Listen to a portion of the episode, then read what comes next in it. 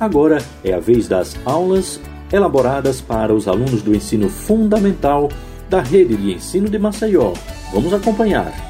Olá, crianças dos primeiros anos do ensino fundamental. Bem-vindos ao momento Rádio Escola em sua casa. Me chamo Márcia Portela e estamos na audioaula de número 26. Esteja com seu caderno e lápis em mãos. Registre o dia de hoje, mês e ano. Procure um lugar confortável para que vocês não percam nenhum momento da nossa audioaula. Vamos à correção da atividade de casa, que foi o seguinte: com a ajuda de um responsável, identifique que outras figuras aparecem na cédula de cinco reais, além do animal.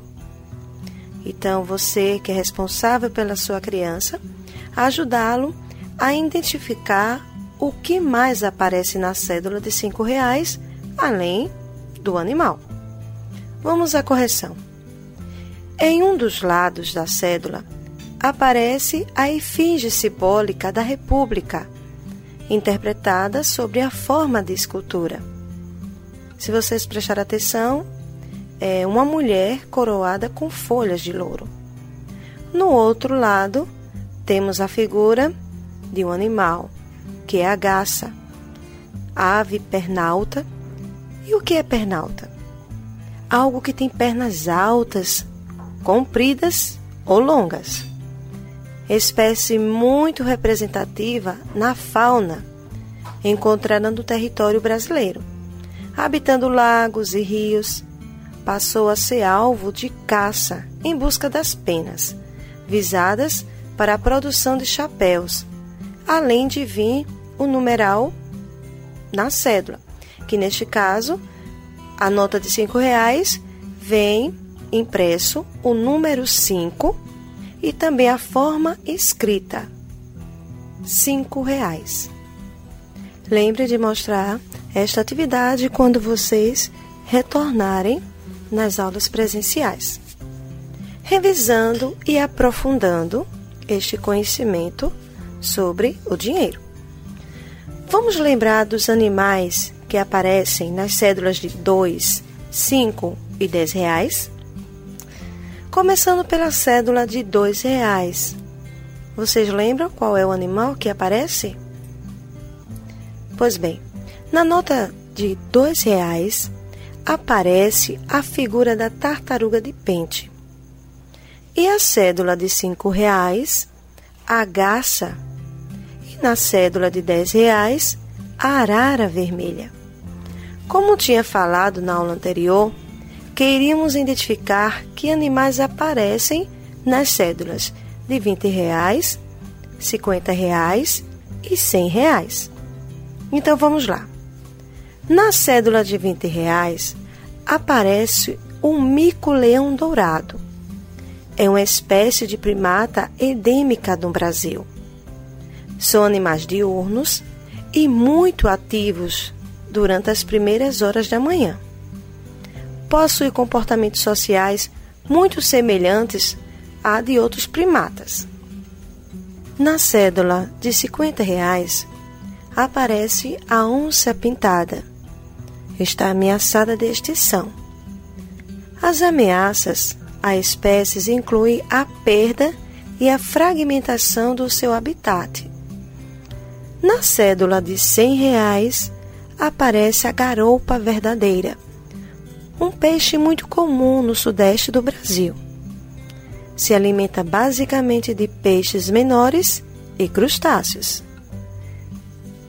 Agora, muita atenção para a atividade de casa.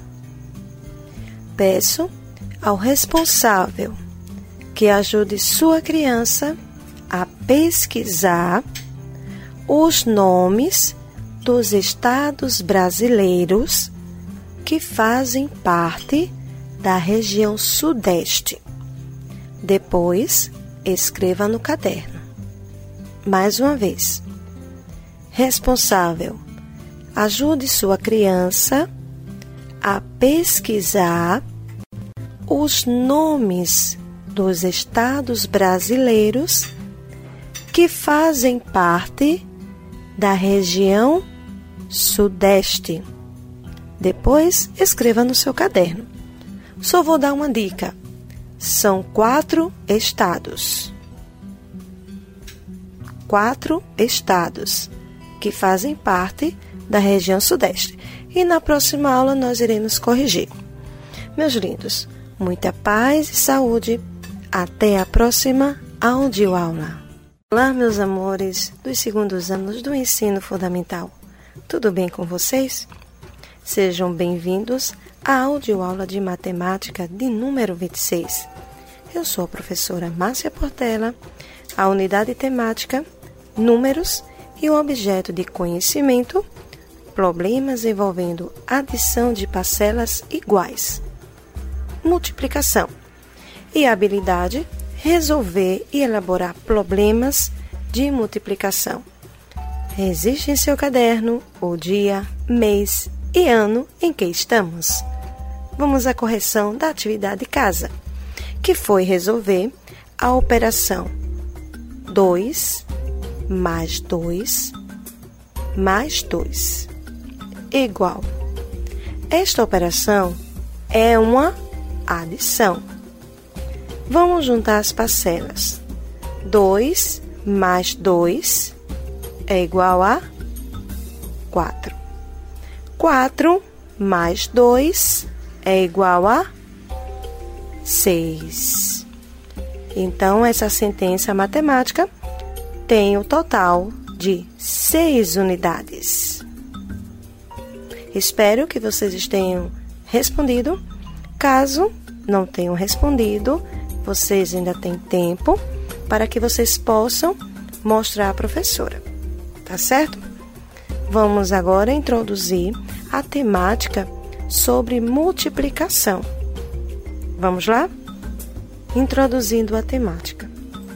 Vamos atentar aos significados destas palavras.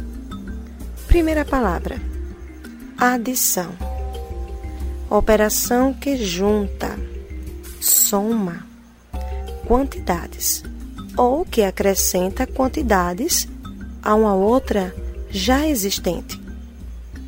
Segunda palavra, parcelas. Nome de cada um dos números que serão somados no adição. E uma nova. Terceira palavra, multiplicação. Operação utilizada para representar de forma reduzida ou simplificada uma adição de parcelas iguais. Vou tomar como exemplo a atividade casa. 2 mais 2 mais 2 igual. Podemos representar esta operação, que é uma adição, para uma multiplicação, ficando 3 vezes 2 igual. O sinal que representa a multiplicação é o símbolo de um X, escrito entre os números. Percebam que o número 3 indica quantas vezes o numeral 2 irá repetir. O número que fica antes do sinal de multiplicação chamamos de multiplicando. E o que fica após o sinal multiplicador. E o resultado chamamos de produto. Esses nomes chamamos de termos. Assim como na adição e subtração, a multiplicação também tem seus termos. Multiplicar significa expressar o aumento de quantidades. Realizamos a multiplicação com a finalidade de reduzir a operação da adição. Sendo assim, a multiplicação é uma ferramenta matemática que possibilita a redução de cálculos numéricos da adição. Podemos chamar o multiplicando e multiplicador de fatores. É muito interessante este conhecimento sobre multiplicação. Por esta razão, acompanhe nossas audioaulas. Cada vez mais estamos conhecendo coisas importantes para a nossa vida. E para a atividade de casa, preste atenção. Como você colocaria estas adições? Primeira, 3 mais 3 mais 3 igual. Mais uma vez. 3 mais 3 mais 3. Segunda adição. 2 mais 2 mais 2 mais 2. Mais uma vez. 2 mais 2 mais 2 e mais 2. Como você colocaria estas adições? A primeira é o número 3, ele repete três vezes. É uma adição onde o número 3 repete três vezes. Na segunda, o número que repete é o número 2, repetindo quatro vezes. Então, vocês vão representar por meio da multiplicação. Na próxima aula, irei fazer a correção. Até o próximo encontro e cuide-se!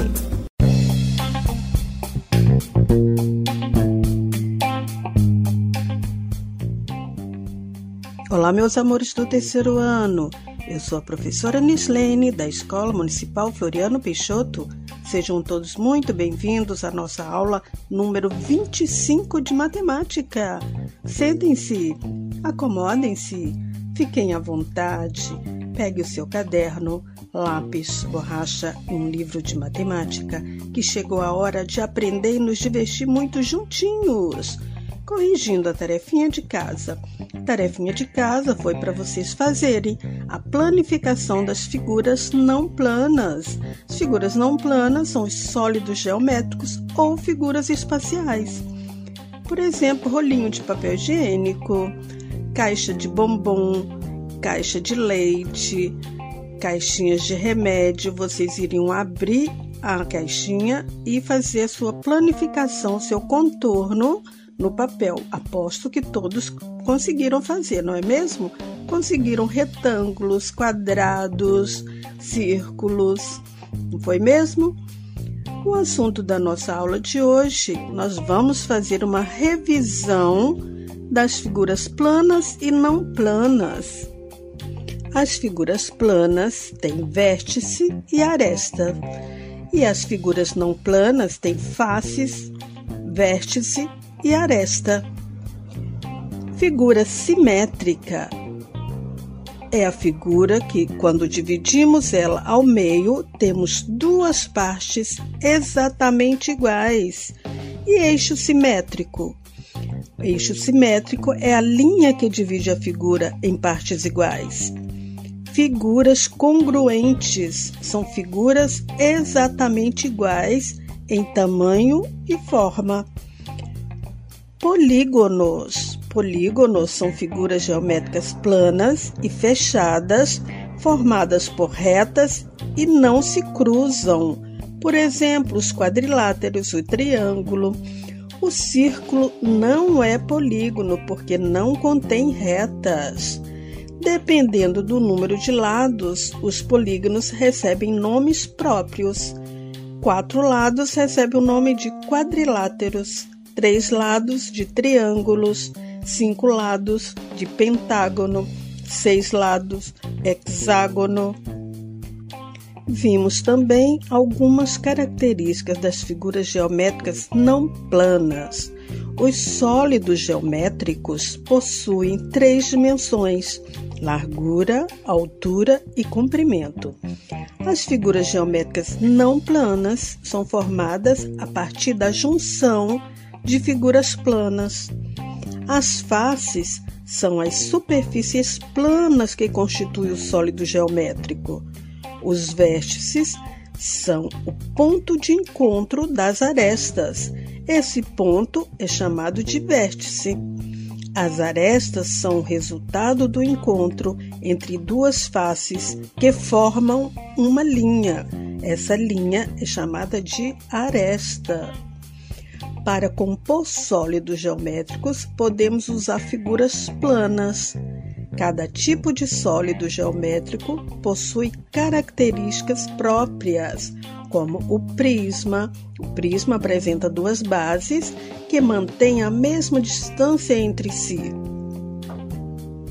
Agora vamos ver um joguinho para fazermos, para jogarmos em casa. Quem sabe jogar trilha? Aposto que todos sabem, né?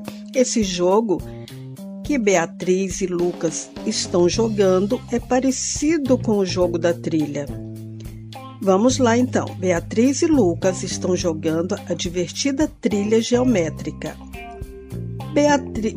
Lucas tirou a carta para Beatriz com a seguinte pergunta: Quais são as características das figuras geométricas não planas?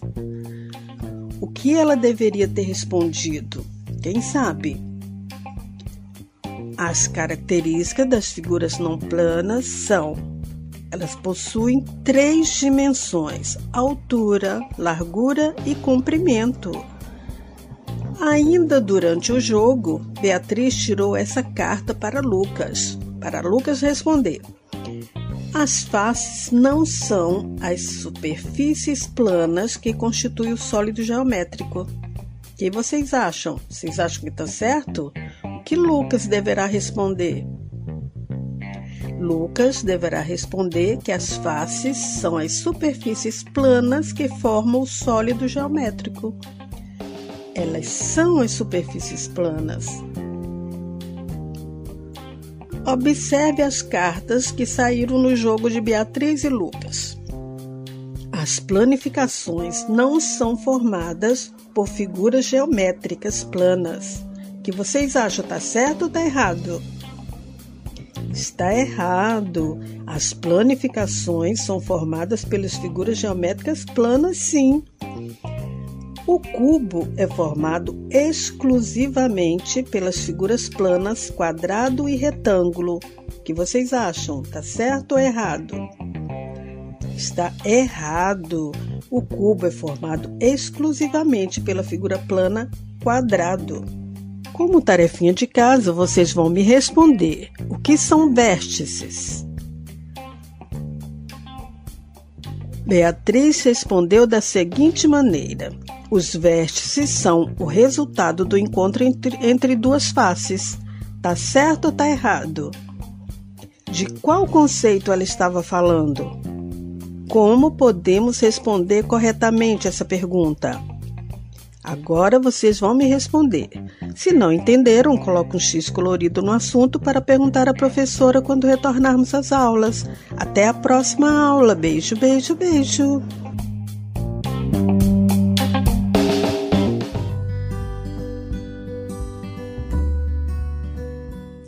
Olá, queridas crianças! Alunos do primeiro ano do ensino fundamental, sejam bem-vindos a mais uma aula de ciências com a professora Ana Célia. Então se preparem, porque a gente vai aprender hoje sobre os meses do ano. A semana passada a gente aprendeu sobre os dias da semana, né? Aprendemos que os dias da semana são sete dias que temos na semana. O primeiro dia da semana é o domingo, o último dia é o sábado. E esses dias são tão legais, não é? Segunda, terça, quarta, quinta, sexta, sábado e domingo. Todo mundo aprendeu? Agora a gente vai aprender sobre os meses do ano. Nós temos um calendário e no calendário o tempo é dividido em ano, meses, semanas e dias. Então, nós vamos aprender hoje que um ano ele é dividido, é repartidinho em pedacinhos que se chamam meses.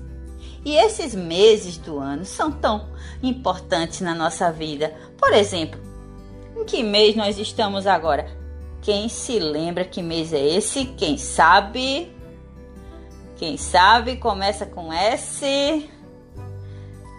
É o mês de Setembro, isso mesmo, quem acertou está de parabéns, porque setembro é o mês que nós estamos, gente.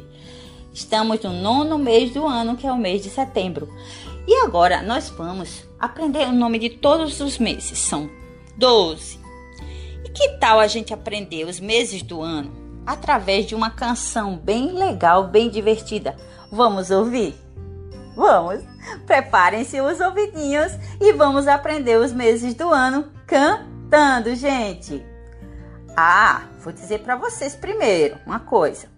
O nome deles são janeiro, fevereiro, março, abril, maio, junho e julho, agosto, setembro, outubro, novembro e dezembro. Mas vocês vão aprender agora cantando. Prestem atenção, tá?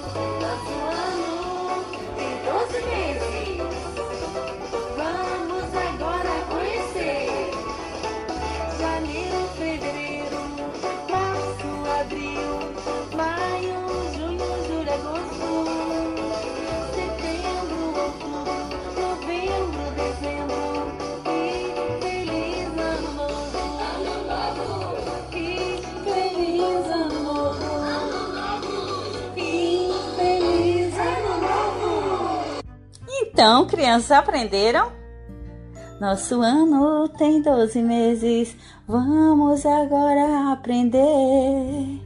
Janeiro, fevereiro, março, abril, maio, junho, julho, agosto, setembro, outubro, novembro e dezembro. E feliz ano novo! E aí, foi fácil, até eu aprendi a música. Super legal essa música, gostei demais. E vocês? Amei! E aí, qual é o seu mês preferido? Qual mês que você nasceu, hein, meu querido, minha querida? Você sabe? Hum?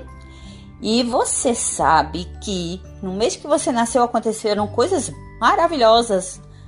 Vamos saber que mês você nasceu. Por exemplo, no mês de dezembro nós comemoramos o aniversário de Jesus, o nascimento de Jesus, o Natal. Por exemplo, no mês que eu nasci, foi em abril, eu nasci no dia 22 de abril. E nesse dia se comemorava, até hoje se comemora, o descobrimento do Brasil. É, dentre outras coisas que acontecem em abril. Por exemplo, tem pessoas que nasceram em junho, e em junho se comemora as festas juninas. O que é que se comemora no mês que você nasceu, hein? Que festa que tem nesse mês? Que datas são comemoradas? Você sabe? Vamos, vamos pesquisar? Vamos?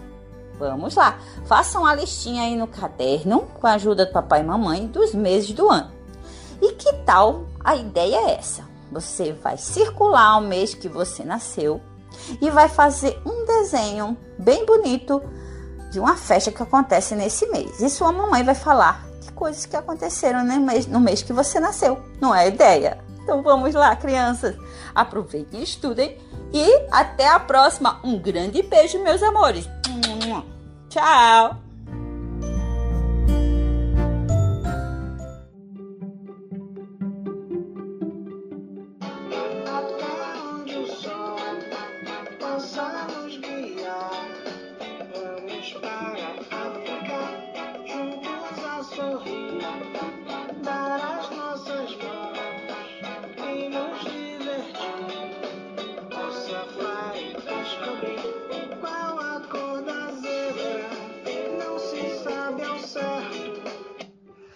E aí, vamos viajar?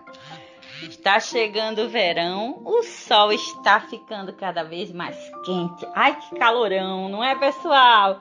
Então, crianças, sejam bem-vindas a mais uma aula de ciências com a professora Ana Célia.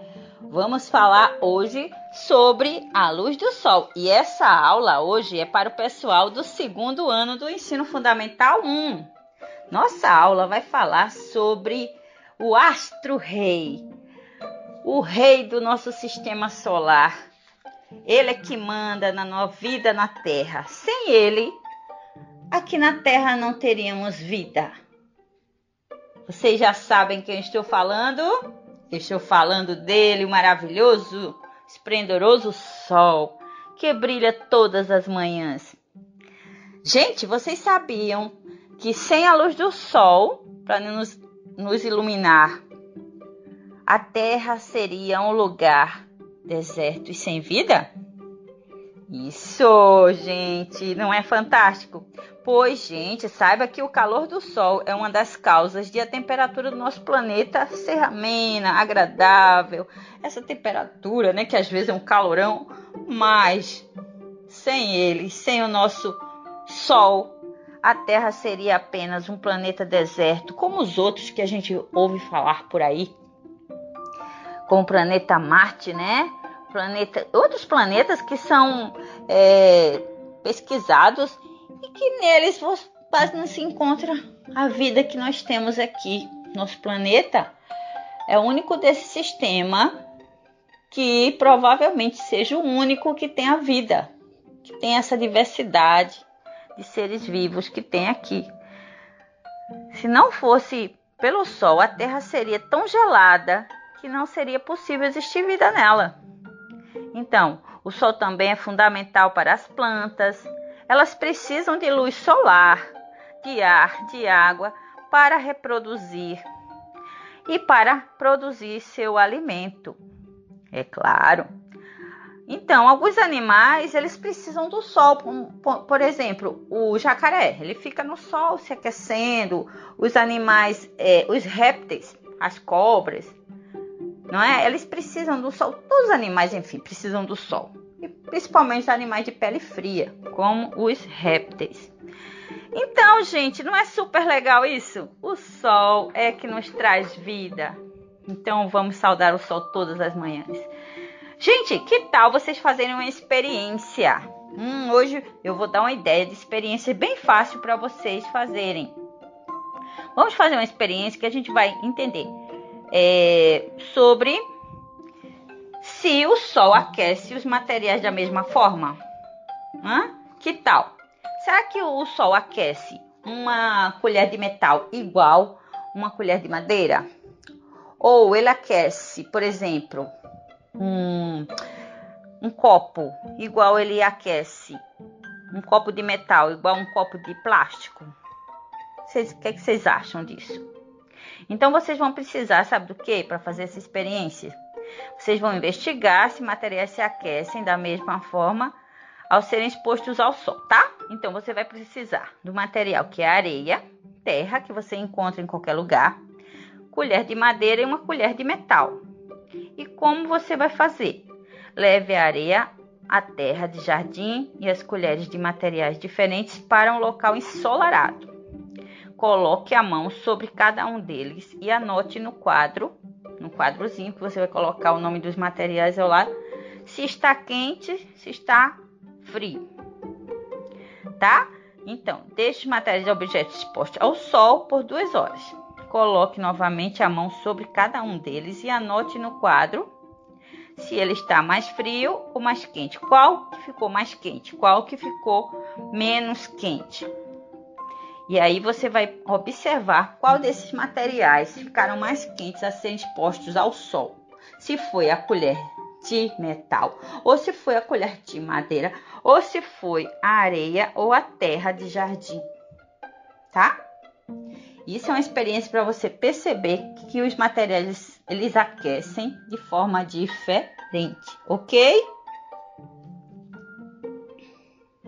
Então, essa é uma experiência super simples que você pode anotar no seu caderninho e você vai perceber se os materiais se aqueceram, foram aquecidos de forma igual ou diferente.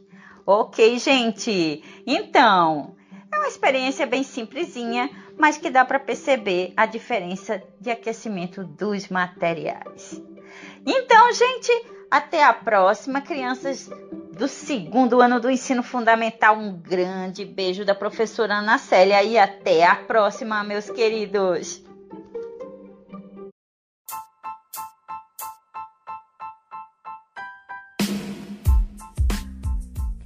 Olá, crianças, tudo bem com vocês? Sejam bem-vindos a mais uma aula de ciências com a professora Ana Célia.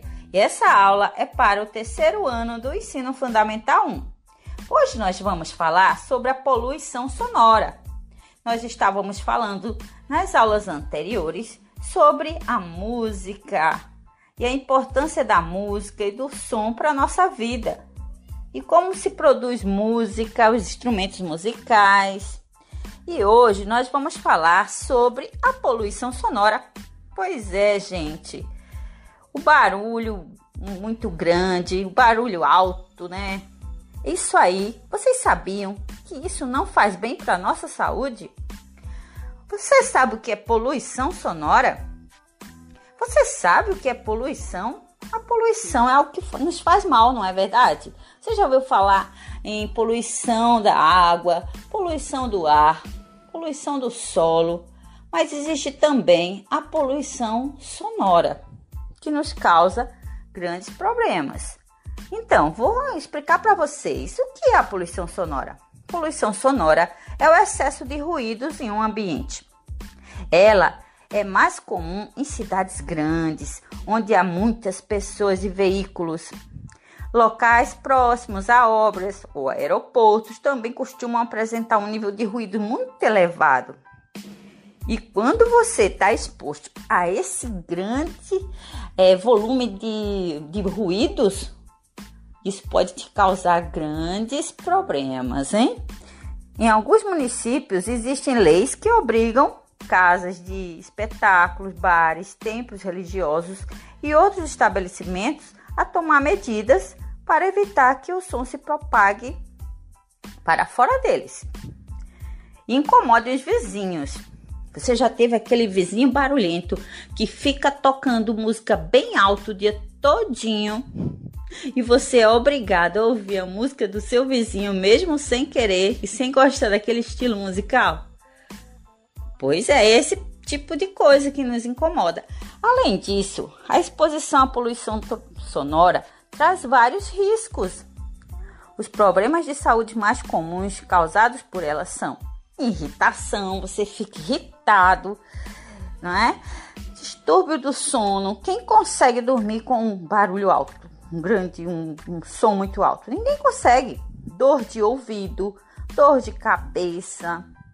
Quando o ruído é muito intenso, pode gerar sintomas como tontura, enjoo. Com o passar do tempo, a poluição sonora pode provocar danos permanentes na audição e pode levar à surdez. Isso, você pode ficar surdo. Isso é horrível, não é? Imagina, imagina a situação. O excesso de ruídos também prejudica a concentração e pode gerar dificuldades de aprendizado. Por isso é importante que os ambientes da escola sejam tranquilos e livres de poluição sonora. Quem consegue estudar com a música alta? Quem consegue estudar com barulho, com gente fazendo muito barulho. Na sala de aula, quando os alunos estão fazendo muito barulho, a professora não consegue dar aula, não é verdade? Vocês sabem disso, vocês são alunos. Então, a poluição sonora pode afetar a nossa vida e causar grandes prejuízos ao aprendizado de um aluno. Aí outras, dentre outras coisas, como te causar irritação, as pessoas ficam mal-humoradas, não é? Então, gente, a poluição sonora é uma forma de poluição nociva à nossa saúde. Aprenderam sobre isso? Então vamos lá. Nossa atividade de hoje, vamos pensar numa atividade bem legal. Então, que tal vocês criarem cartazes e esses, nesses cartazes avisos Por exemplo, onde que você colocaria um cartaz avisando que é proibido fazer som, fazer som alto, fazer barulho? Em que locais? Em que locais é proibido fazer barulho? Por exemplo, vamos pensar. No hospital, se pode fazer barulho? Na maternidade, onde tem um bebê dormindo, quarto do bebê, pode fazer barulho? Onde tem uma pessoa doente? Então, que cartaz você faria para cada é para colocar nesses locais? Para avisar para as pessoas que não se pode fazer barulho, que tem alguém ali doente, proibido fazer barulho. Que tal, gente? Não há ideia? Vamos fazer? Essa é uma atividade super fácil. Não é nada difícil. Esse é o desafio de hoje para o terceiro ano do ensino fundamental. Um beijo, até a próxima, gente!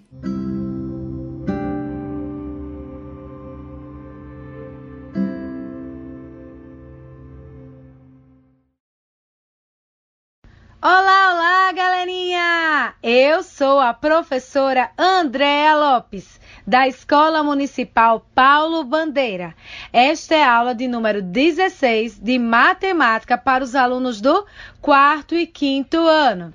Na aula de hoje, nós iremos conversar sobre a matemática com o tema Eu sou igual a você, com o objetivo de reconhecer a igualdade como equivalência.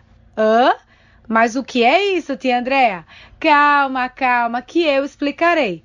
Antes de explicar, vou fazer algumas perguntinhas. Vamos lá?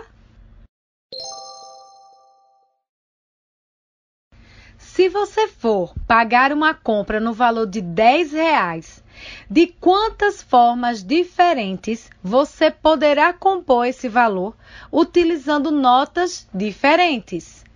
Poderíamos dizer que 5 mais 5 reais é igual a 2 reais mais 5 reais? Ou igual a 2 mais 2 mais 2 mais 2 mais 2? E aí, galerinha? 5 mais 5 é igual a 2 mais 2 mais 2 mais 2 mais 2. Preste atenção à explicação. Eu irei indicar agora um exemplo bem simples de igualdade. 2 igual a 2. Ou posso indicar através de uma adição. 2 mais 3 é igual a 5. Ou 1 mais 4 é igual a 5. Ambas as continhas têm o mesmo resultado 5. A igualdade é indicada pelo símbolo igual que sempre fica entre esses dois objetos. Essa expressão é usada para estabelecer que dois objetos matemáticos representam o mesmo objeto. Em outra palavra, essas duas somas darão o mesmo resultado. Vamos compreender melhor este assunto. Sabe quando estamos em uma pracinha e decidimos brincar de gangorra? Pois bem, para brincar na gangorra, não daria se colocássemos uma criança bem pequena com uma criança bem maior, pois o peso das crianças seria bem diferente e não deixaria a gangorra subir e descer. Por isso que quando isto ocorre, algum adulto tem que ajudar.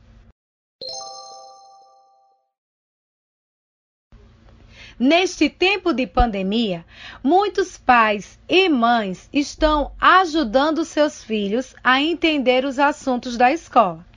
Na casa de uma aluna chamada Eliane, ela utilizou chicletes para ajudar a filha a compreender o que é igualdade.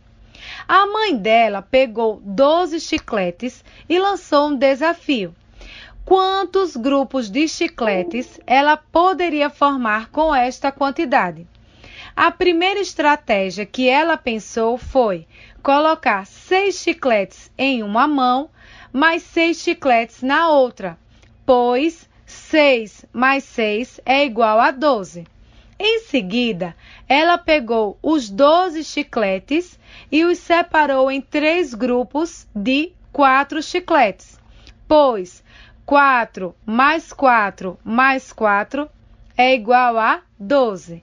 Então, Eliane chegou à conclusão que 6 mais 6 vale o mesmo que 4 mais 4 mais 4, pois ambas as contas têm o mesmo resultado, 12. A mãe dela ficou muito feliz por ela ter acertado e mostrou para ela ainda mais esta operação. 10 mais 2 é igual a 12. Agora, gente, a mãe de Eliane deu para ela mais quatro chicletes. Então, ela ficou com 16 chicletes. Vou repetir. A mãe da Eliane deu para ela mais quatro chicletes. Então, ela ficou com 16 chicletes. Ajude a Eliane a pensar em duas operações de adição para dar 16 chicletes. Tempo!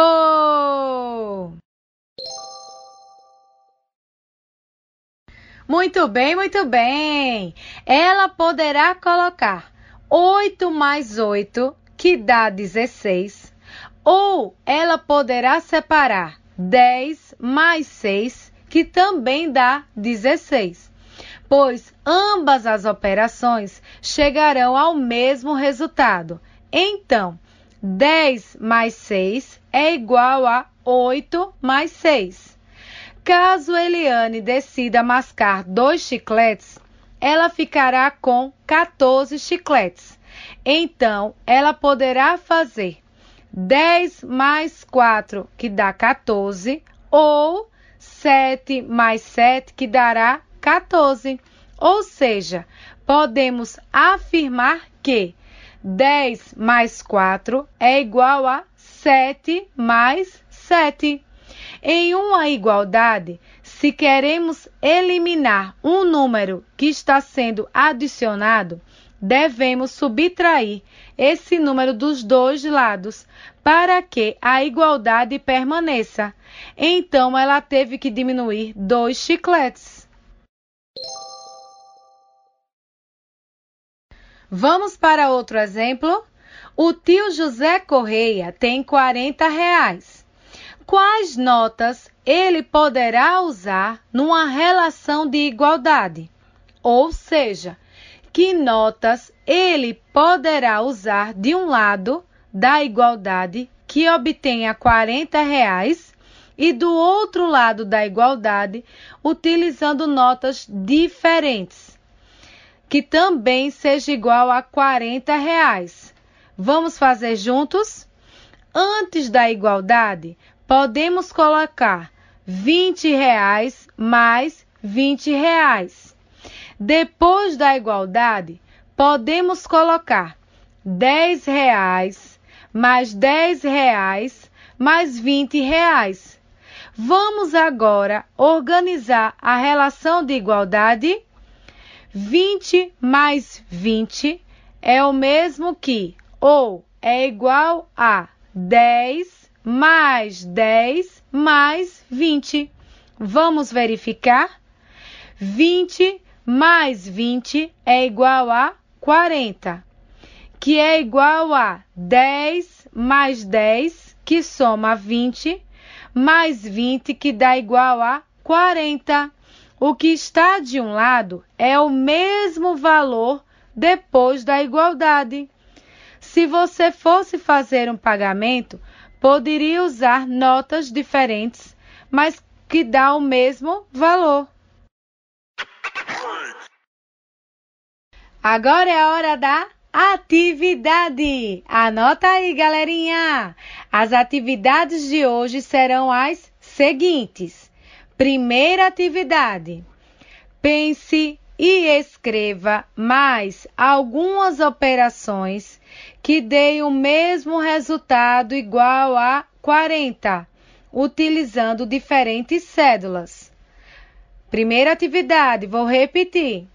Pense e escreva mais algumas operações que deem o mesmo resultado igual a 40 utilizando diferentes cédulas.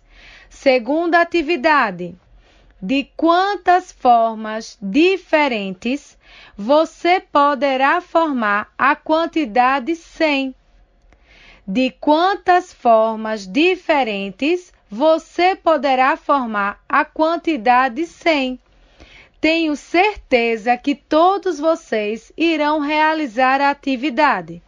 Você poderá anotar no seu caderno, fotografar ou fazer um vídeo, o que for possível para você, combinado? E depois envie para sua professora ou professor. Um beijo bem grande no coração de vocês. E lembre-se, isso tudo é só uma fase, irá passar. Um beijo bem grande. Tchau!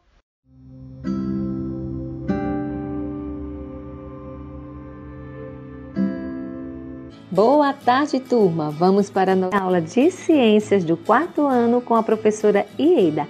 E o tema da aula de hoje é reduzir, reutilizar e reciclar, conhecendo os três R's. Então, nós vimos nas aulas anteriores sobre o lixo urbano e como a gente pode estar fazendo na nossa casa para reduzir esse aumento né, do, do lixo. Então, nós vimos isso nas aulas anteriores e hoje nós vamos ver, aprender um pouquinho sobre os três R's da sustentabilidade que é reduzir, reutilizar e reciclar. São um conjunto de práticas cujo objetivo é minimizar o impacto ambiental causado pelo desperdício de materiais e produtos provenientes de recursos naturais, além de poupar a natureza da extração inesgotável de recursos. Então vamos lá. É, a política dos três R's da sustentabilidade deve ser aplicada em sua ordem de importância, assim como se segue: primeiro, reduzir, depois, reutilizar e, por último, reciclar. Então, devemos reduzir o máximo o consumo de produtos, depois, reutilizar produtos e materiais enquanto puderem ser reutilizados e por último, reciclar aqueles que tiverem chegado ao fim de sua vida útil. Vamos lá. Primeiro R, reduzir. Reduzir consiste em ações que reduzam o consumo de bens e serviços, visando a diminuição da geração de resíduos e, consequentemente, redução do desperdício. A redução deve englobar tanto a utilização de produtos quanto o racionamento de recursos como água, energia e combustível. Práticas que impactam positivamente na economia e refletem na minimização dos danos causados pela geração de lixo e poluição ao meio ambiente. Segundo R, reutilizar. A reutilização contribui significativamente para a economia dos recursos renováveis utilizados para fabricar cada vez mais bens de consumo, pois quando reutilizamos um produto, simplesmente atribuímos mais tempo ao seu uso, prolongando sua vida útil. Conforme a sociedade evoluiu, a fabricação em larga escala de produtos contribuiu para um hábito de consumo desenfreado já que hoje descartamos muitas coisas que poderia ser reutilizada para outros fins. O objetivo desse R é reutilizar tudo o que puder ser reutilizado, oferecendo um novo propósito para um produto que seria jogado no lixo. O terceiro R é reciclar. O último dos três R's da sustentabilidade é o R mais conhecido e aplicado em nosso dia a dia, a reciclagem. Envolve um processo de materiais por meio de suas transformações físicas ou química, geralmente em forma de matéria-prima para a produção de novos produtos e bens de consumo. Um produto reciclável deve ser descartado corretamente para coleta seletiva, que se encarregará de destinar os materiais para os lugares corretos. A reciclagem é um processo que também faz parte da economia circular, um modelo de desenvolvimento sustentável que visa reintegrar todo e qualquer material à cadeia de produção e consumo. Então vamos lá, crianças. Vocês entenderam o significado dos três R's? Então vamos para a nossa tarefa de hoje? Com papel e caneta em mãos. Então pega aí o caderninho e a sua caneta e vamos lá escrever. Então você escreve assim aí na sua tarefa. Explique com suas palavras o que você entendeu por reduzir, reutilizar e reciclar. Vou repetir. Explique com suas palavras o que você entendeu por reduzir, reutilizar e reciclar. Então, crianças, vocês vão estar aí explicando do seu jeito o que vocês compreenderam da aula de hoje sobre os nossos três R's da sustentabilidade. Então, você também pode estar pesquisando em livros que você já tenha ou pedindo aquela ajudinha para a mamãe ou para algum adulto que você conheça. Um beijo no coração e até a nossa próxima aula. Boa tarde, turma! Vamos para a nossa aula de ciências do quinto ano com a professora Ieda. E o tema da aula de hoje é consumo consciente de água. Então, turminha, na aula passada nós vimos o consumo consciente de energia. Vimos como é importante economizar energia.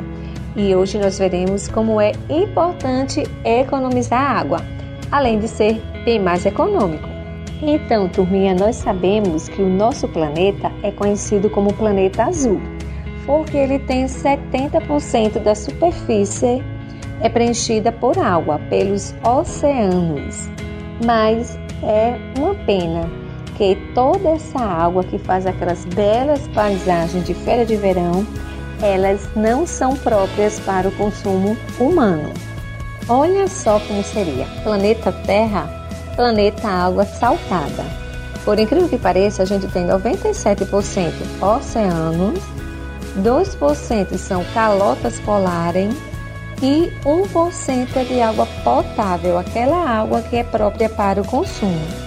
E nós temos aproximadamente 7 bilhões de pessoas no mundo para consumir e gastar essa água, muitas vezes de forma incorreta. Então você deve estar se perguntando: e o que, é que eu tenho a ver com isso?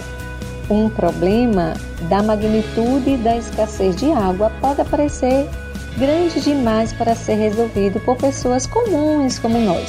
No entanto, os especialistas são unânimes em afirmar que a solução passa pela conscientização de todos os setores da sociedade.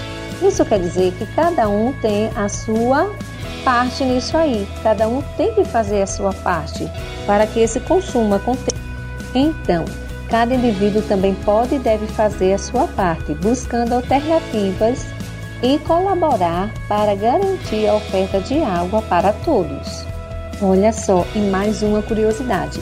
Evitar o desperdício da água é super importante, mas o uso consciente da água também passa pela atenção com a rede de esgoto. É, gente, atitudes que aparentemente inofensivas, como descartar lixo em vasos sanitários e pia, pode provocar o entupimento das redes de esgoto, prejudicando todo o processo de tratamento e possibilidade de reuso da água. Então, vamos para cinco dicas super importantes de como nós podemos economizar água. Preste bastante atenção. Então, o consumo médio dos brasileiros é de 34 litros acima deste número. Qual é o número? Então, segundo a ONU, ela diz que 110 litros de água por dia uma pessoa precisa para atender às suas necessidades básicas. E aí o consumo diário médio dos brasileiros é de 34 litros acima desse número. É possível economizar bastante com alguns cuidados e mudanças de hábito. Então, olha só, Os vazamentos e infiltrações são alguns dos principais motivos de desperdício de água na rede de estabelecimento do Brasil. Então, seria interessante é, os nossos pais observarem se há vazamento, comunicar casal sobre vazamentos, se há infiltrações, fazer as correções para que não haja esse desperdício de água. Agora, outra coisa que nós podemos fazer é trocar a mangueira pelo balde. Feche a mangueira. Quatro baldes de água já são suficientes para lavar o seu carro. Isso para quem tem carro. Se o objetivo é regar as plantas, há alternativa mais econômica. Substituir a mangueira pelo regador gera economia de 96 litros de água em 10 minutos. Outro desperdício é torneira gotejando. Sabia que vão embora aproximadamente 280 litros de água são jogados pelo ralo.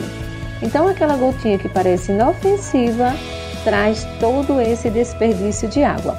Então vamos lá, vamos consertar a torneira aí de casa. E outra coisa é o banho. Você pode reduzir o seu banho. Olha só, se você conseguir reduzir só um minuto do seu tempo de banho, ao final do ano você terá ajudado a economizar 3.285 litros de água. Então, gente, o banho seria em média em 5 minutos. Seria o tempo suficiente para tomar um banho. Só que aí tem gente que passa muito tempo. E outra coisa, ao ensaboar-se, fechar o chuveiro e só abrir para enxaguar. Então, gostaram das dicas da aula de hoje? Então, vamos lá para a nossa tarefa. Com cadernos em mãos e caneta, vamos anotar aí? Escreva, escreva cinco maneiras de economizar água em sua casa. Escreva cinco maneiras de economizar água em sua casa. Então você vai observar depois da aulinha de hoje e vai refletir e vai escrever aí quais seriam as cinco formas que você e sua família poderia estar economizando água aí na sua casa. E aí você anota e quando nós retornarmos, aí você mostra para sua professora, certo? Um beijo no coração e até a nossa próxima aula. Olá, alunos! Aqui é a professora Araci, da disciplina de arte. Vamos a mais uma aula para o quinto ano do Ensino Fundamental 1. Hoje eu vou contar uma história da escritora Marlene de Fátima Gonçalves, que foi publicada pela Edições Bagaço. A história da bruxa Catuxa. Já ouvimos falar em bruxa, não é mesmo?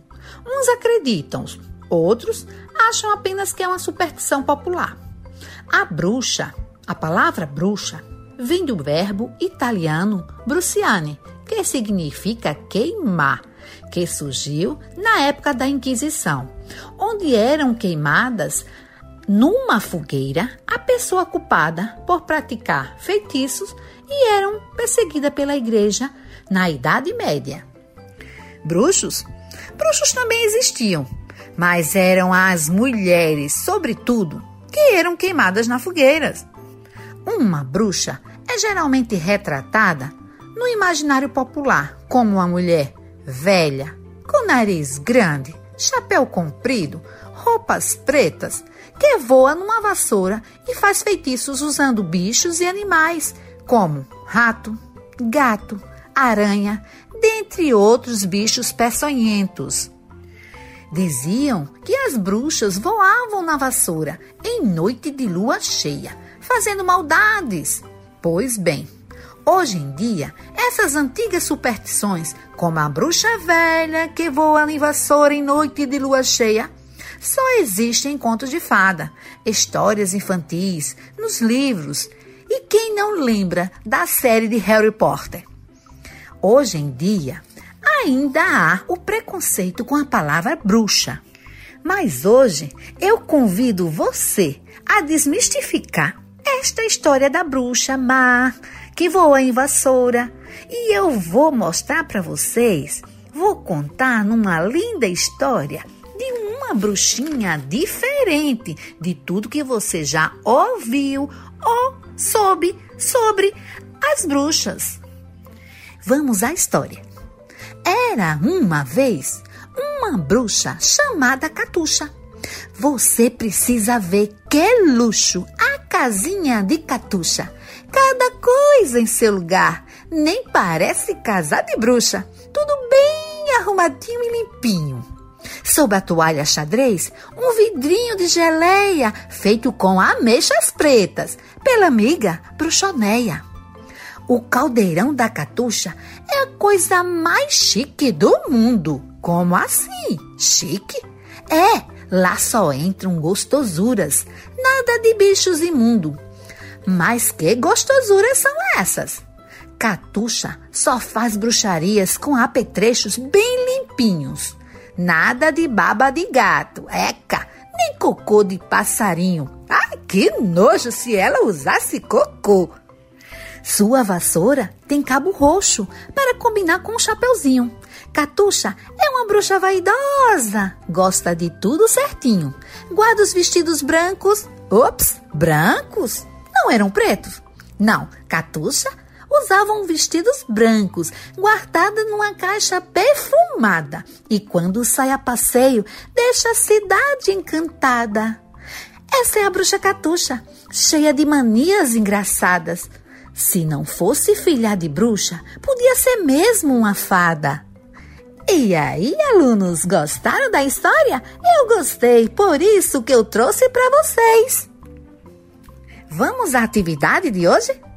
O aluno irá criar uma receitinha deliciosa com ingredientes saborosos como fazia a bruxa Catuxa.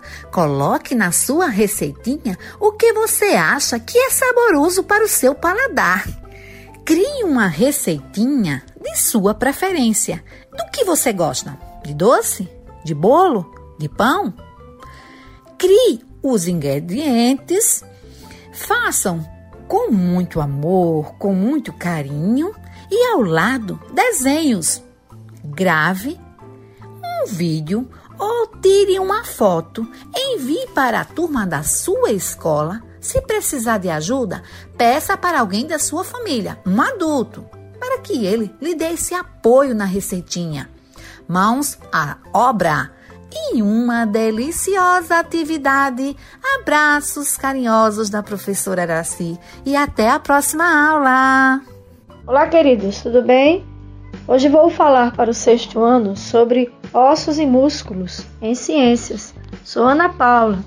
Na aula anterior, eu contei uma história sobre o cérebro, os ossos e músculos que trabalham em conjunto para formar o nosso movimento. Hoje, vamos especificar quais são os tipos de músculos que existem no nosso corpo e quais são os tipos de ossos. Os músculos existem para que a gente tenha o movimento juntamente com os ossos. Mas quais são os músculos que tem na cabeça? Os principais são os músculos da expressão facial, que faz a gente chorar, sorrir, e os músculos da mastigação. Temos os músculos do pescoço, chamados de supraioideus e infraioideus, escalenos e platisma. Temos os músculos do tronco, onde fica o peito, que são os músculos peitorais, intercostais, que ficam entre as costelas, os abdominais anteriores, os abdominais laterais. E também temos os posteriores do tronco, que ficam nas costas. Temos os dos membros superiores, músculos do ombro, como deltoide, músculo do braço, como o bíceps e o tríceps, e o músculo do antebraço e os músculos da mão. Temos os músculos inferiores, músculos glúteos que fazem o bumbum, o músculo do quadril, da, da coxa, da perna, do pé. Então, esses músculos é que vão receber sangue e também vão se contrair para fazer o movimento, certo? Eles possuem fibras musculares que fazem a contração, principalmente a contração esquelética. Temos também os ossos principais do esqueleto, que são os ossos do esqueleto axial. São os ossos do crânio, que protegem a nossa cabeça, o, a coluna vertebral, que faz a sustentação, e também a costela, que está associada à coluna. Temos o externo, que fica no peito, protegendo o coração e outros órgãos. Temos o, os ossos do quadril sacro-cóccix e temos o osso hioide do pescoço e os ossículos do ouvido, que são os menores ossos do corpo humano. Então, quais são os ossos menores? São estribo, bigorna e martelo, que ficam no ouvido. Temos o esqueleto apendicular, formado pelos ossos dos membros superiores, como o húmero, o rádio e a una, e temos o esqueleto inferior dos membros inferiores, que seria o fêmur, a tíbia e a fíbula. Temos a cintura escapular, que é onde tem a escápula, e temos também a cintura pélvica, certo? Onde fica o quadril. Então, pessoal, todos esses tipos de instrumentos do nosso corpo funcionam em conjunto. Mas para isso, é, temos que ter também as articulações que fazem movimentar os ossos do braço, do ombro. Por exemplo, no encontro entre um osso e outro, existe uma articulação que vai fazer, por exemplo, o braço rodar quando a gente precisa, ou a perna, principalmente nessas regiões do encontro entre um osso e outro. O ombro, por exemplo, o cotovelo, o joelho, o pé, no encontro do pé com a perna, também no quadril, e a gente pode até girar o quadril. Então, esse movimento giratório é devido ao encontro que existe entre os ossos, promovidos pela articulação. Ou seja, os ossos, músculos e também as articulações agem em conjunto para formar o movimento do corpo humano. Os músculos são classificados em músculos estriados, quando fazem o movimento do esqueleto, principalmente o, músculo estriado esquelético. Temos também o músculo estriado cardíaco, que faz o coração bater. E o músculo liso, que forra os nossos órgãos internos. Então é isso, pessoal. Lembre-se, os ossos, os músculos e as articulações formam o nosso movimento. Vou passar uma atividade. Façam um desenho das articulações que ficam entre o braço e também é, entre o ombro e o braço. Ok? E eu aguardo vocês até a próxima aula. Um beijo no coração. Até lá. Tchau, tchau.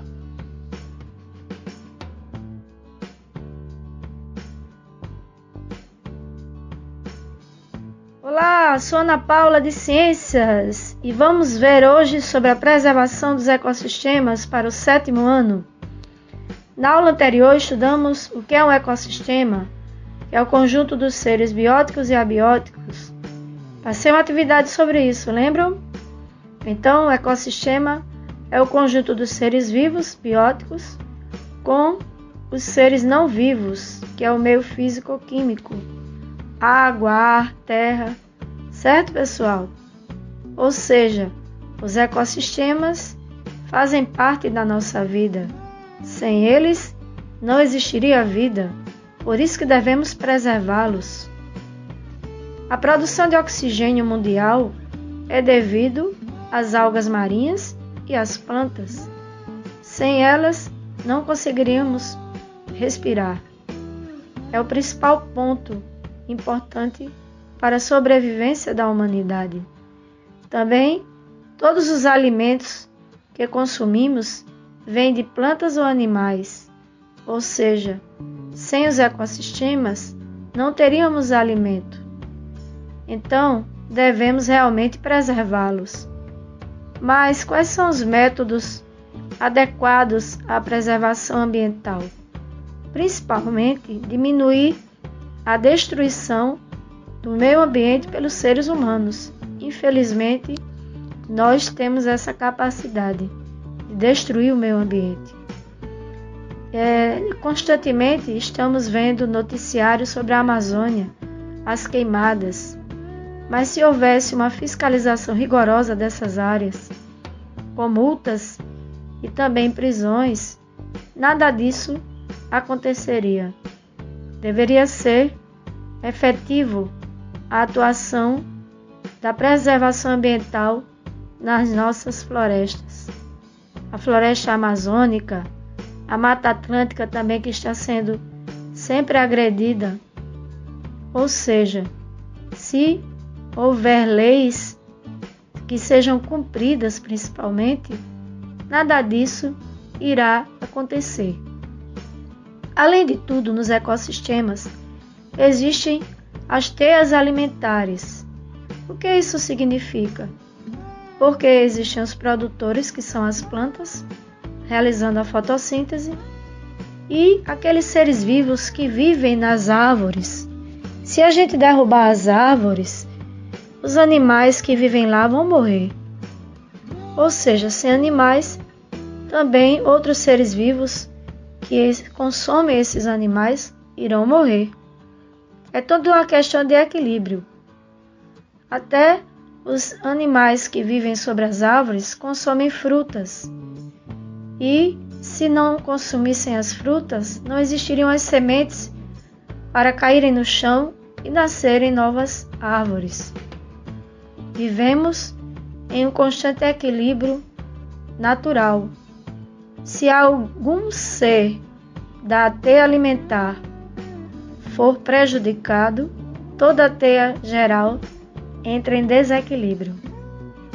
Então, numa cadeia alimentar que faz parte da teia alimentar, existem os produtores, que são as plantas, e os consumidores, que são geralmente os animais, aqueles que se alimentam das plantas. E também, pessoal, os consumidores que se alimentam de plantas são chamados de consumidores primários. Os consumidores secundários são os carnívoros, que se alimentam de outros animais, ou também onívoros, que se alimentam tanto de plantas como de animais. Então, existe um verdadeiro equilíbrio. Cada ser contribui para que o número de indivíduos do outro ser não aumente tanto que agrida o meio ambiente, o, des o desequilíbrio ambiental. Temos que saber conservar o nosso meio ambiente, não só através de leis, mas da prática das leis e sempre renovando é, as leis que existem, discutindo quais são as melhores possibilidades de preservar o meio ambiente. Existem alguns tipos de preservação ambiental que conservam a parte da floresta ou da mata, que são os parques municipais que podem ser visitados pela população. Temos aqui em Maceió o Parque Municipal é, em Bebedouro. É, e lá existem vários animais que podem ser vistos, mas o meio ambiente tem que ser preservado. Então, eu deixo uma atividade para vocês bem legal. Façam um passeio no Parque Municipal. Observem os tipos de vegetação de animais que tem lá. E eu aguardo vocês até a próxima aula. Um beijo a todos. Tchau, pessoal.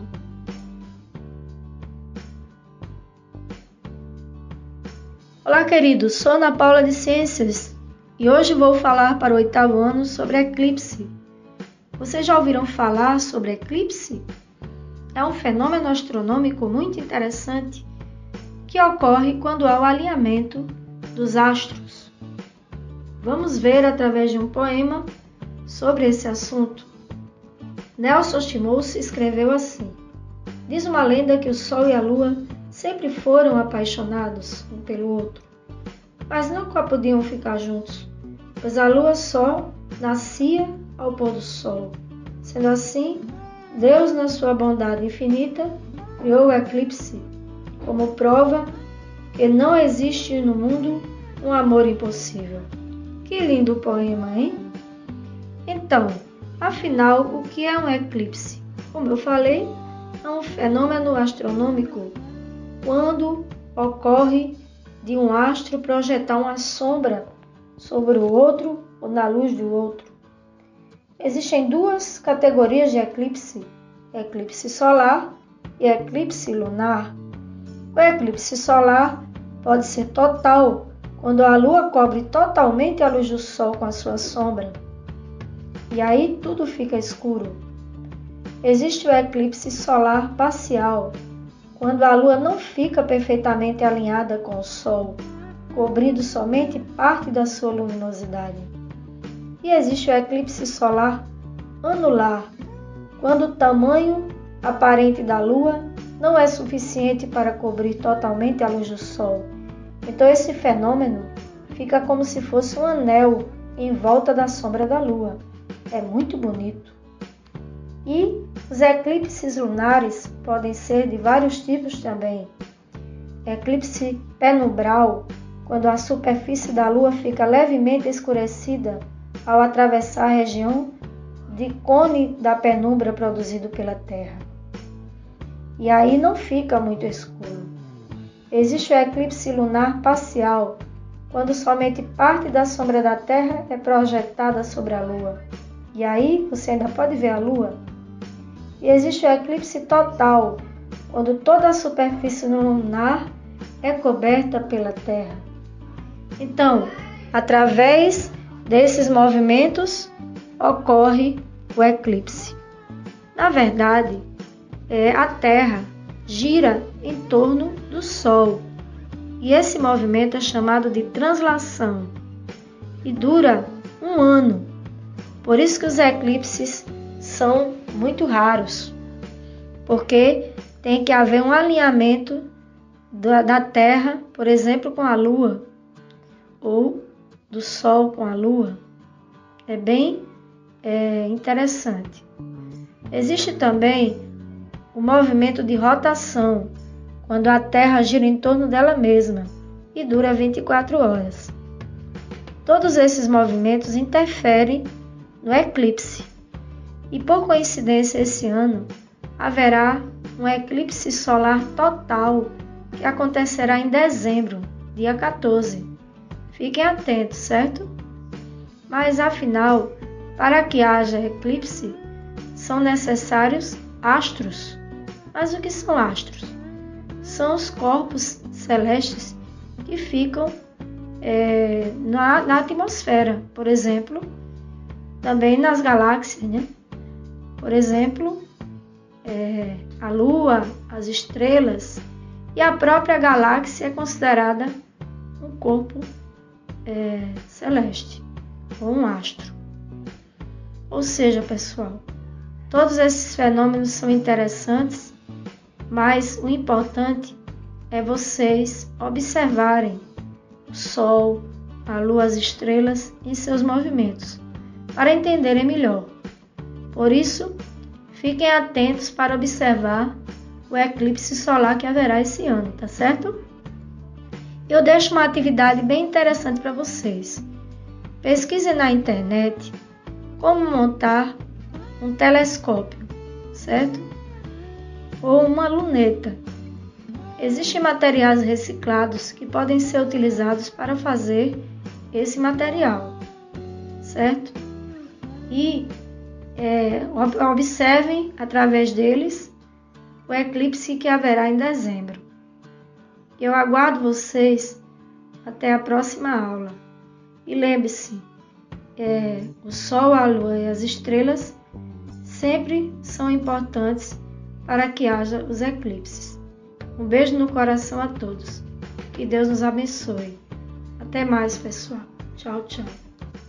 Olá, queridos. Sou Ana Paula de Ciências e hoje vamos estudar no nono ano sobre mutações provocadas pelo álcool e fumo. Sabe-se que mutações são alterações no nosso DNA ou de qualquer ser vivo. Mutações são modificações que podem ser provocadas por raio-x, por exemplo, pelo álcool e fumo, também por é, substâncias químicas, às vezes um medicamento forte que pode provocar alterações. Infelizmente, essas modificações podem ocasionar doenças, entre elas uma síndrome, por exemplo, a síndrome de Down. Sabe-se que a síndrome de Down é uma alteração no número de cromossomos, mas são os cromossomos que contêm DNA. Então, pessoal, além das mutações provocadas pela alteração no número de cromossomos, existem alterações no próprio DNA, nos genes, que são pontuais, ou seja, alterações em um pedaço de DNA, e que podem ocasionar vários problemas nas proteínas do nosso corpo. Uma delas é a dependência química. Descobriu-se que existem genes, ou seja, pedaços de DNA, que podem ser modificados e gerar dependência a bebidas alcoólicas. Mas como é que isso acontece? Cada vez que uma pessoa bebe muito bebida alcoólica, isso afeta o DNA e gera uma modificação, uma mutação genética e que vai cada vez mais ocasionando a dependência química. Ou seja, a dependência tem a ver com a mutação no DNA. Antigamente não se sabia disso. Pensava-se que o DNA poderia ser alterado por raios-x ou produtos químicos é, externos ao corpo também até uma alteração causada por vírus, por exemplo, mas é, alteração causada pelo álcool, é descoberta recente. Então, é, além de ser uma droga, né, gente sabe que é uma droga considerada lícita, que não deveria ser lícita, na verdade, deveria ser considerada perigosa. Ela é liberada é, vendida livremente, mas ela afeta seriamente o nosso organismo. Sabe-se também que o álcool pode gerar hepatite, cirrose hepática, ou seja, problemas no fígado, e também o câncer de fígado. Ou seja, é uma droga perigosa. O fumo também afeta gravemente as células e causam também mutações. Foi comprovado que o fumo pode alterar as células do pulmão e causar o câncer de pulmão. E também pode alterar as células da laringe, causando câncer da laringe e afetar outros órgãos do nosso corpo. Infelizmente, o tempo é curto para a gente falar sobre isso, mas é, lembre-se que o fumo também é uma droga considerada lícita, mas não deveria ser, porque ela também afeta o nosso DNA ou seja, é uma droga que vai alterar e causar mutações nas células, provocando câncer, que é uma coisa muito grave, né, pessoal? Lembre-se também que pesquisas recentes comprovaram que o álcool pode afetar o ciclo circadiano, ou seja, tudo o que acontece é, no nosso organismo durante 24 horas, por exemplo, controle da temperatura, o controle do estresse, por exemplo, também das atitudes e psicologicamente, tudo isso é afetado através do álcool. Isso também foi recente. Mais descobertas estão sendo feitas, mais pesquisas. Vocês que podem ser futuros cientistas e investigarem sobre isso. É bem interessante certo? Tanto álcool como o fumo é, foram descobertas recentes e as pesquisas estão sendo desenvolvidas. E quando vocês crescerem, podem ser futuros cientistas e desenvolverem várias pesquisas sobre esse assunto. E eu deixo para vocês pesquisarem mais nos recursos de internet, né, que tem muitas informações recentes, certo?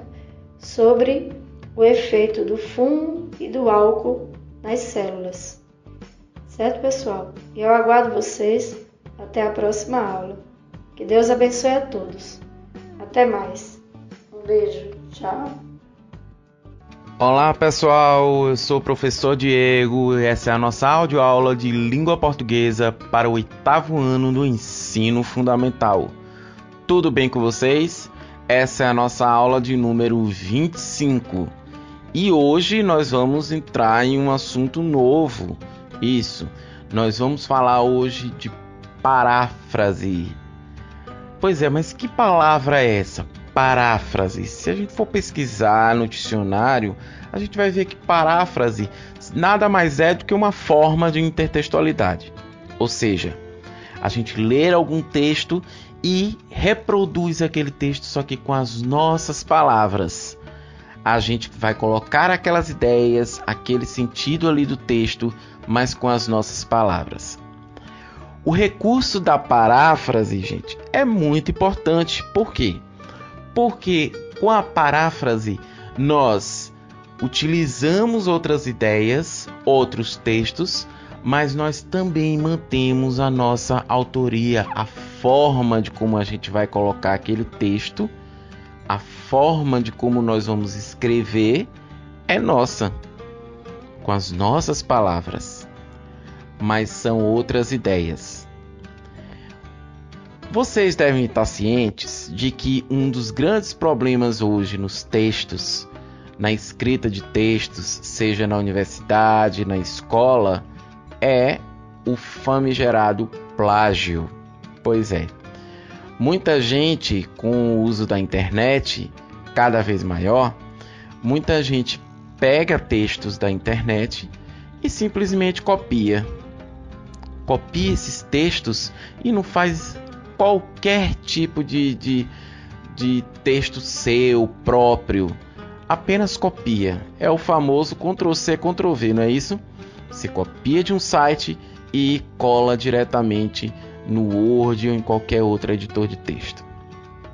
Para quem não tem acesso à internet, muitas vezes faz essas cópias de outros livros. A ideia da nossa aula de hoje sobre paráfrase é justamente para que vocês entendam que o mais importante, mais interessante para que a gente evite o plágio é que a gente possa treinar a escrita que seja da gente uma escrita própria, uma escrita nossa. Se eu leio alguma informação, como por exemplo, uh, o preço do arroz está muito alto, se essa informação eu leio em uma notícia, eu posso colocar essa notícia com as minhas palavras em um texto meu. Segundo o jornal Folha de São Paulo, houve um aumento no preço do arroz. Ou, segundo ah, o site de notícias UOL, o preço do arroz é, disparou, aumentou nos, nas últimas semanas. O preço do arroz chegou a R$ reais um quilo. Então, olha quantas formas eu posso escrever a informação houve um aumento, o preço do arroz aumentou. Então, eu vou dar para vocês agora exemplos de paráfrases. Paráfrases de provérbios. Vamos entender aqui, por exemplo, um provérbio. De grão em grão, a galinha enche o papo. E é, eu posso fazer uma paráfrase desse provérbio de grão em grão, a galinha enche o papo. Eu posso colocar aqui de depósito em depósito, a conta fica cheia de dinheiro. Um outro provérbio, para ter mais exemplo: cachorro que late não morde. eu posso fazer uma paráfrase para os nossos tempos atuais. Político que promete, não cumpre. Outra, outro provérbio para a gente fazer uma paráfrase e vocês entenderem melhor. Deus ajuda quem cedo madruga. Vocês conhecem esse provérbio, não é isso? Então eu posso fazer uma paráfrase e dizer: A professora ajuda quem muito estuda. Observem que eu mantive o mesmo sentido. O sentido do provérbio continuou o mesmo, mas eu usei outras palavras. Eu usei um novo texto, um texto de minha autoria para falar de algo que o sentido é o mesmo. Eu vou propor a vocês uma atividade diferente do que vocês já vinham fazendo em termos de pesquisas.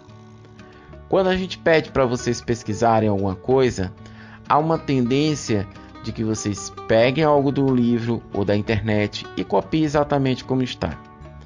Eu vou pedir para que vocês pesquisem em qualquer livro que vocês tenham de outra disciplina, ciência, geografia ou história, pesquisem um assunto. Pode ser um assunto mais curto ou um assunto que você mais goste. Leia aquele texto e tente passar para o caderno de vocês com as palavras de vocês aquilo que vocês leram. Não precisa ler muito, basta ler apenas uma seção do texto. Quatro parágrafos. Já está bom demais. Ok? Então, essa vai ser a atividade para que vocês leiam algum assunto e vocês façam as paráfrases de vocês. Desejo a vocês muitas leituras, muitas paráfrases. Fiquem em casa, se cuidem, escrevam em casa, fiquem bem. Um grande abraço, até a próxima aula. Tchau! Chegamos ao final de mais um programa Rádio Escola Maceió. Esse é um material diário com conteúdo pedagógico elaborado pelas equipes técnica e pedagógica da Secretaria Municipal de Educação de Maceió. O programa Rádio Escola Maceió vai ficando por aqui, depois de veiculado pela Rádio Difusora de Alagoas e também disponível nos aplicativos Anchor, Breaker, Google Podcasts, Overcast, Pocket Casts, Radio Public, Spotify, Deezer e também no YouTube. Os trabalhos técnicos são de Odilon Costa Pinto e a apresentação é minha, Delane Barros. Muito obrigado e até o nosso próximo encontro.